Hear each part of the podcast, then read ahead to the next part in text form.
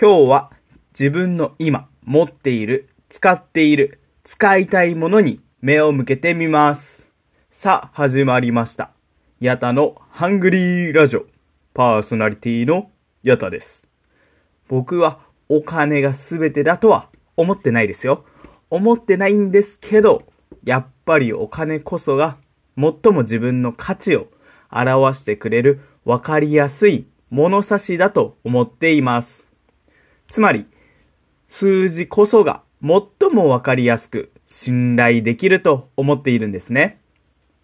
身長、体重、電話番号、住所、生年月日、どれも事実をはっきりと数字で表すことができる。だから数字が好きなんです。明日の試験に向けてめちゃめちゃ頑張ったっていうよりも、3ヶ月前から1日3時間、合計すると270時間も頑張ったっていう方がどんだけ頑張ったのかを簡単にはっきりと伝えられる。だから数字なんですよ。すんません。めんどくさい人間です。ということで、今回は数字をテーマにします。それもみんな大好きお金について第109法。お願い2万円貸してえ？肉まん？お金の計画表。早速行きましょう。さてさて、お金ってやっぱり大事ですよね。生活するだけでお金を払う必要がありますし、自分の好きなことをするためにも大抵はお金がかかる。楽しい人生を送るためには、それなりに多くのお金を稼ぐ必要がある。確かにそうっすね。分かってはいるんです。分かってはいるけど、それは頭で分かっているつもりになっているだけではありませんか？はい、そうです。もう一人の僕の言葉。お金の本を読んでいると、将来のことやお金のことといった自分の人生に切っても切り離せないものについては、僕らは難しく考えがちになるって書かれていることも多くてですね、僕はそれを経験済みなので、激しく同意です。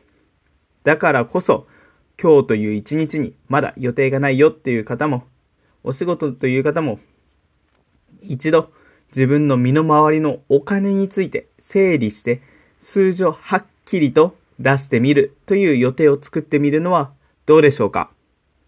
頭の中にあるお金を外に出して目に見える形にしてみませんか？今からその方法についてお話しします。そんなに難しくないと思うんで、一緒にやりません？後でじゃなくて、今やりましょう。とりあえずやってみるか。そのくらいの心持ちで十分だと思います。では、いきますよ。まずは、紙とペン、もしくはスマホのメモ機能を用意します。そしたら、そこからのステップは7つです。一歩目を踏み出して、7歩目でゴールと考えてみましょう。そしたら、あれ、意外に少ないなと思ってきませんか？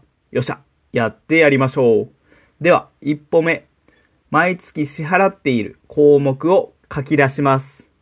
例えば、家賃や水道光熱費、携帯代、インターネット代、食費に交際費、保険代、交通費、衣装代、美容代、書籍代、借金の返済などなど、細かくても大まかでもどちらでもいいんですって。そしたら2歩目は、さっき書いたその項目の横に、その金額を書いていきます。食費がわからないという人は1日どれくらい使っているかを出して、それにかける30をすればいいですね。これも大体でいいんですって。だってお金は常に動いているものなので。はい。では次3歩目。3歩目は書き出した項目を仕分け作業していきます。仕分け方は次の3つです。浪費、消費、投資。もう一回いきますね。浪費、消費、投資。この3つに分けたら、浪費は三角、消費は丸、投資は二重丸という形で記号を振っていきます。ちょっと困る交際費なんかは、浪費だと思うものと投資だと思うものに分けて、それぞれの横に金額を書いていきましょう。ではでは4歩目。電卓を使って三角丸二重丸の合計金額をそれぞれ出していきましょう。それが終わったら残りはたったの3歩です。5歩目はその計算した金額を見て今の自分を分析します。三角を二重丸にするにはどうしたらいいのか。丸を減らすにはどうしたらいいのか。このように考えていきます。こうして自分が今どれくらいお金を無駄なものに使っているか、どれくらい未来の自分にお金を使えているかをどんどん見えるようにしていきます。やっぱり数字って強いよなと思うのはこういうところです。数字の力を実践、実践、実感してきた方、おめでとうござんす。今の数字が自分の成績表だと思って、どんどん成績を上げていきましょう。ちなみに僕はまだ最低辺を歩いています。では次、残り2歩。6歩目はですね、したいことの書き出しをします。次にお金が入ったら、もしくは貯金ができたら何に使いたいのかを書き出していきます。友達や家族との楽しい旅行、欲しかった家電、体験し体験してみたい極上スパ、ちょっとしたご褒美をどんどん書いていってくださいね。では、とうとう来ました。最後の一歩。7歩目は計画表を作ります。具体的には最初の一歩で作った各項目に毎月このくらいという予算の金額を立てていきます。この時、6歩目で書いたしたいことができるように全体のバランスをうまくとって予算を考えてくださいね。よし、やったできたぞおめでとうござんす。でもでもでもでも、喜ぶのはまだ早いですぜ。ここからどうしたら今の現状と理想の差を埋められるのかを考えて実践していきます。土台はさっきの7歩で出来上がっています。舞台は整った。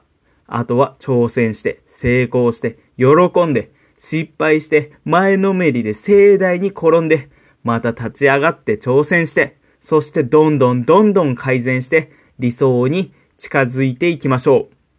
そう考え出したら人生楽しくなっていきませんか？